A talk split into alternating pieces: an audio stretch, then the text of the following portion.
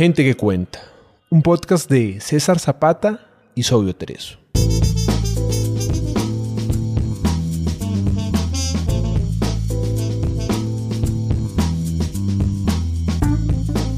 Gente que cuenta es un espacio para leer autores latinoamericanos poco conocidos.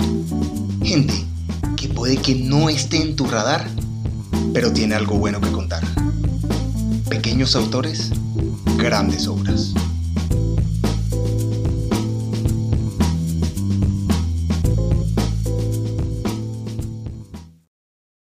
La literatura que critica a la literatura crítica.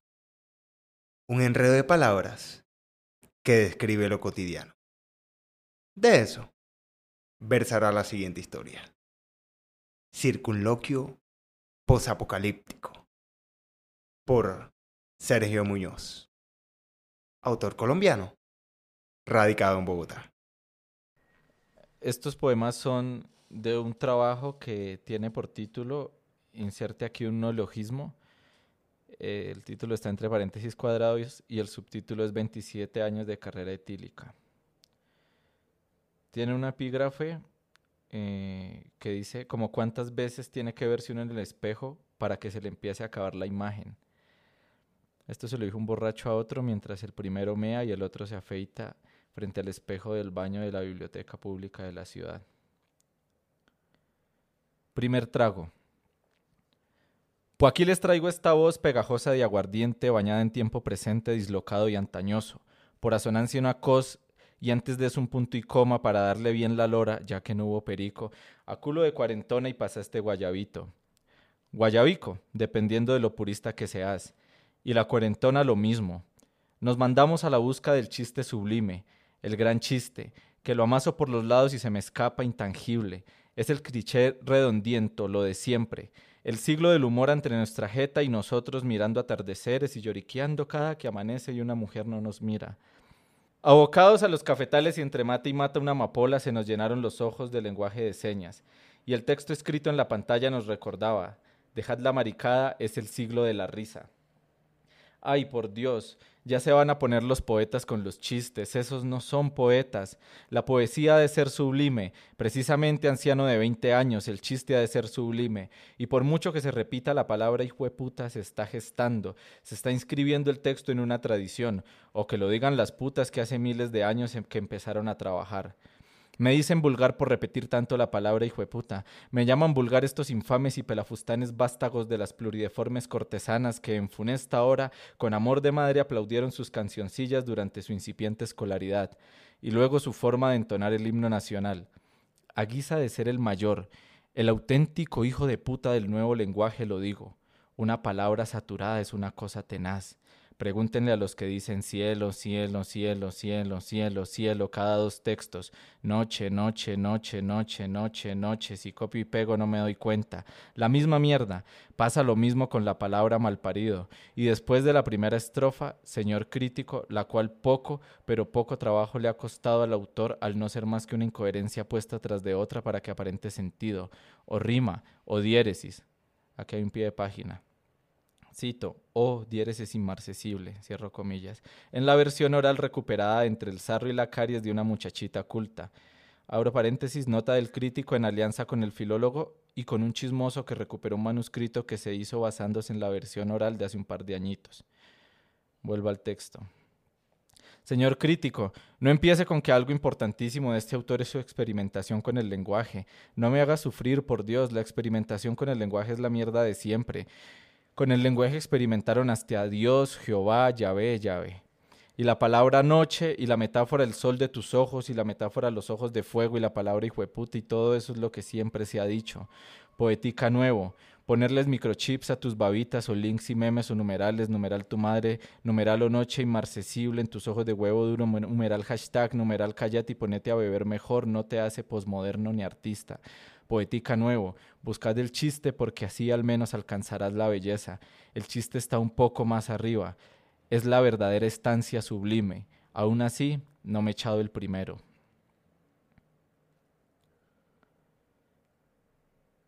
El siguiente se llama Rosita.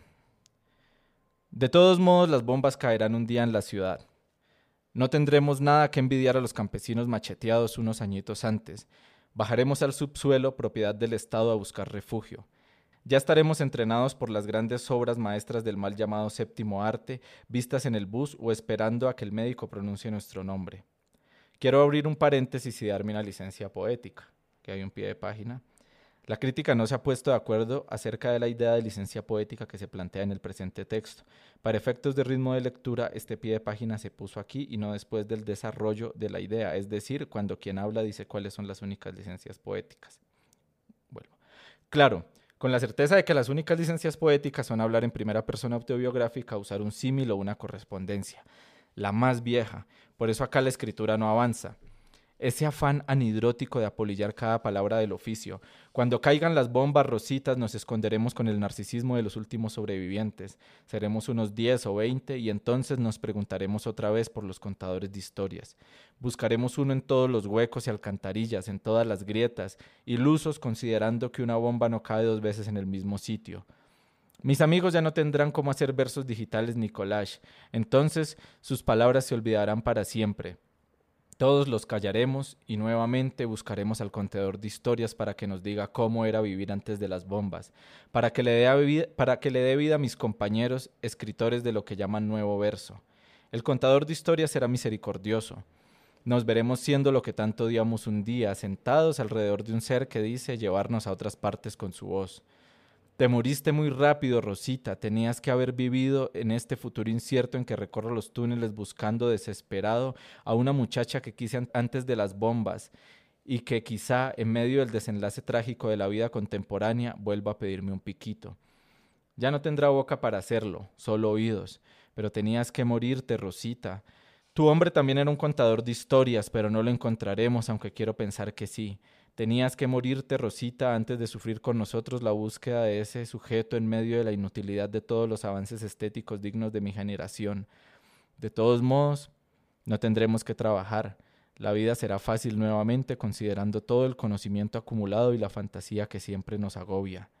Volver a la escuela con todo lo que sabemos de grandes intacto, tener siete años, trece años, y a la profesora intentando intimidarnos, y ahí estaremos regocijados diciéndole cualquier cosa con una imagen suya insistente en nuestra cabeza.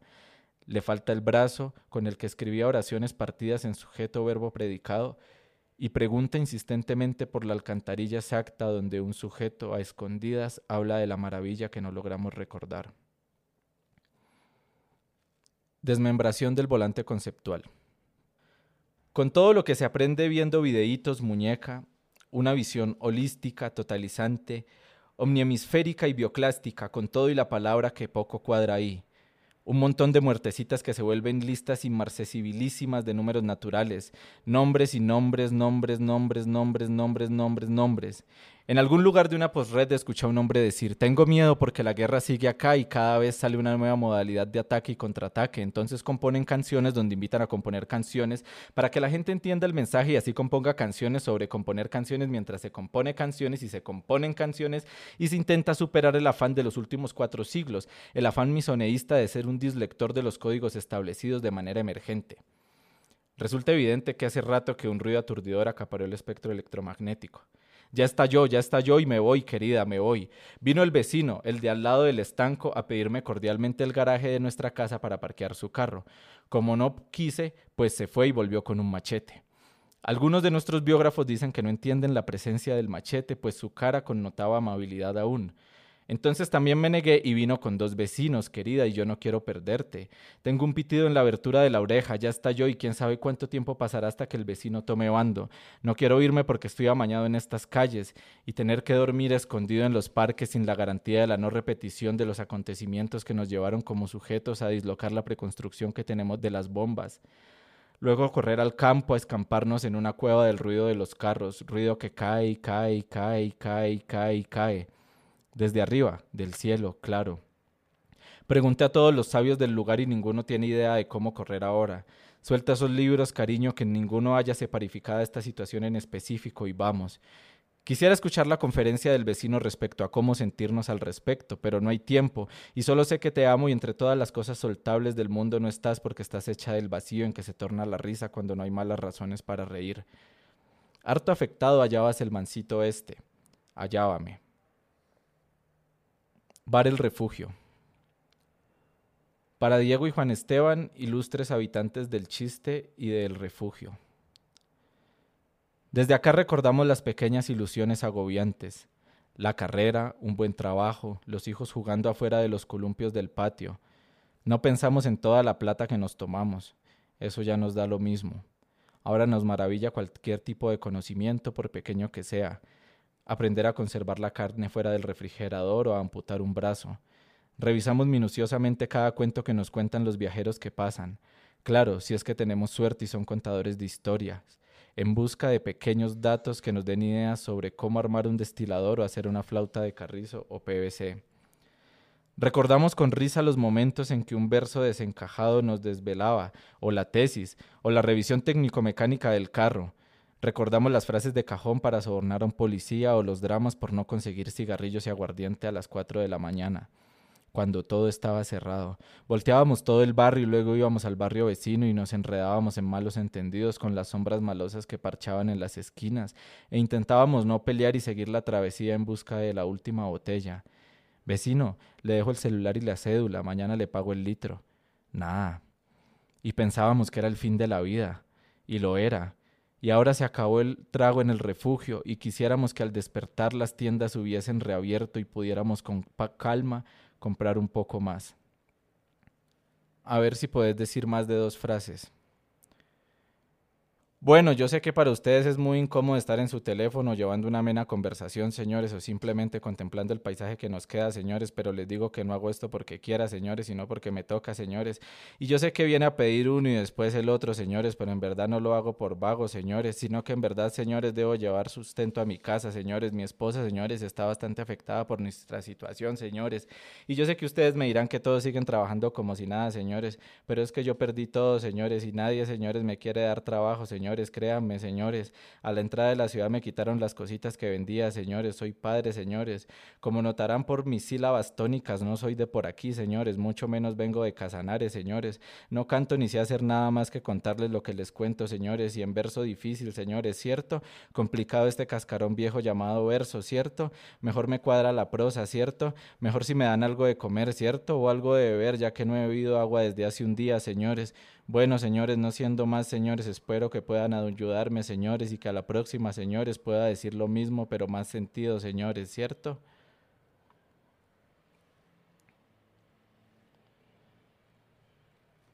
Este se llama, este poema se llama un loco se cobija con una manta en la calle a altas horas de la madrugada. Uno mira la manta y lo entiende todo. Y no hablo de las correspondencias de siempre. Esto lo aclaro como autor. La manta lo abarca todo. Esto lo aclara el yo poético. En verdad la, manta enuncia el chiste, pero en sí el chiste es una manta.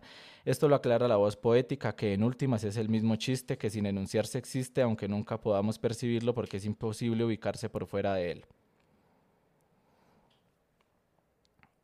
Uy, jueputa, qué frío el que hace aquí afuera. La fantasía que siempre nos agobia. Entonces el ser este se sentó, cansado de beber y recorrer las distintas risas y se limitó a respirar. Con los ojos entrecerrados llegaron a él las risas de unos cazadores de hace millones de años, las sonrisas de unos recolectores y la carcajada de una madre desde la tranquilidad de una llanura cualquiera, y luego más atrás partículas alborotadas padeciendo la energía justa en el momento preciso. Después, el primer sujeto que rodó por una colina estando borracho, la fiesta completa muerta de la risa, la primera caída en un evento social, un venado moviendo las ñatas, un sujeto de cráneo antiquísimo imitándolo, la celebración de la primera persona que movió una oreja, la primera persona en usar la estrategia de la enumeración para un chiste, la primera persona en parodiar un poema, consciente de que parodiaba una fórmula antiquísima, los primeros borrachos haciendo un chiste machista, el primer chiste de cuál es la diferencia entre un hombre y una mujer a la hora de, el primer chiste de cuál es la diferencia entre un trans y una trans a la hora de, el primer chiste de cuál es la diferencia entre una lisiada y un ciberburro a la hora de, el primer chiste de cuál es la diferencia entre un mango biche no cisgénero de tendencia anglo-latina y una cabra en silla de ruedas con el ojo del huracán definitivo en los cuernos a la hora de pedir un café con leche de 7 onzas en una cafetería de pueblo. el primer mal chiste después del sexo, el primer chiste inoportuno en un funeral, el primer pedo echado a propósito durante la misa, todo tipo de chistes, años y años del meme moderno, desde las imágenes comentadas, los estereotipos para describir cualquier cosa, la cicatriz de Yao Ming, hasta el meme que se comenta y se autocomenta, o el vacío blanco casi absoluto de no ser porque en una tipografía sobria la palabra meme flota flexible e ininterrumpidamente. Le llegaron chistes bellos, chistes amargos, comedia pura, vicios humanos, la clásica fórmula de estaba en un pastuz, un caleño y un bogotano, la clásica fórmula de estaba en un gringo, un argentino y un colombiano, la clásica fórmula de estaba en un decolonialista, un culturalista y un sociocrítico. Allá si se quiere actualizar. La primera persona que se rió de sí de manera honesta, fuerte y limpia. El chiste del payanés y la payanesa, el chiste del perirano y la payanesa, el chiste de la caleña y el payanés, el chiste de la armenita y la payanesa, el chiste de la rola y el payanés. O mejor, el chiste de los dos que se dedicaron a contarse chistes hasta dejar de sufrir. Cuando abrió bien abiertos los ojos, ya una multitud lo esperaba, atenta, con ganas de reír. Hallábame ahí y lo escuché decir. Si ponen plena atención van a comprender el chiste a profundidad. Lo que, lo que traigo para ustedes es el chiste definitivo. Lo he encontrado hurgando en cómo ha reído cada partícula de la creación. Solo los que comprenden su sufrimiento han sido bendecidos con el don de la risa, la risa definitiva. Y la gente empezó a impacientarse, pero el ser este seguía.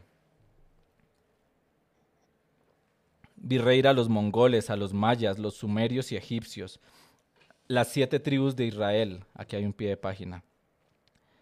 El programa en el que se redactó este texto se le reveló al autor y no le permitió aceptar después de digitado el error de las siete tribus, pues porque en verdad son doce. La cosa es que de las tribus la mitad más uno era chistosa, es decir, el chiste se anticipó a la democracia.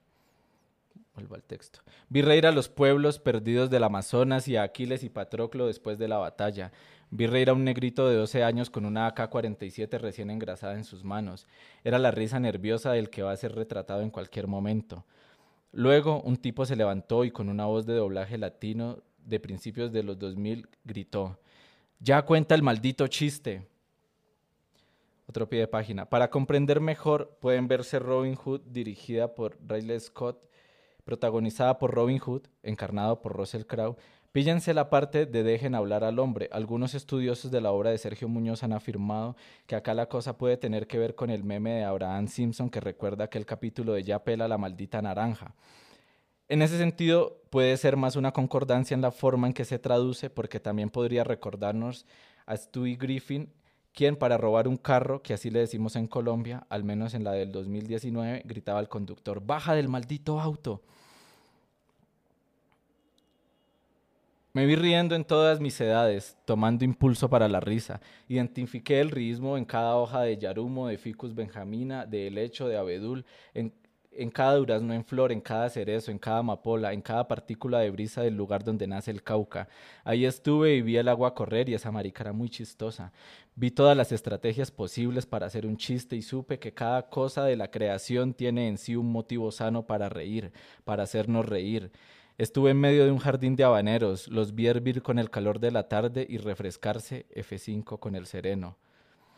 Nuevos amanecían siempre. Después de la breve muerte apneica de la carcajada, al fondo las bombas cayendo, lejos quizá, y la gente que esté marica nada que lo suelta, contalo pues.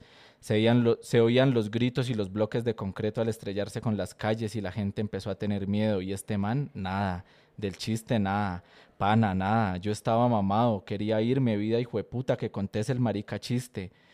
Cada chascarrillo pasó por mi corazón, cada muela pelada, cada risita de perro chandoso, hasta llegar el momento en que hallaba en medio de una guerra extraña dispuesto a contar un chiste para los sobrevivientes. Vinieron a buscarme desde diferentes barrios, localidades, ciudades, municipios, caseríos, corregimientos caminantes ansiosos de escuchar el chiste definitivo, y hallaronme sentado, dispuesto. Entonces advertí, pongan mucha atención.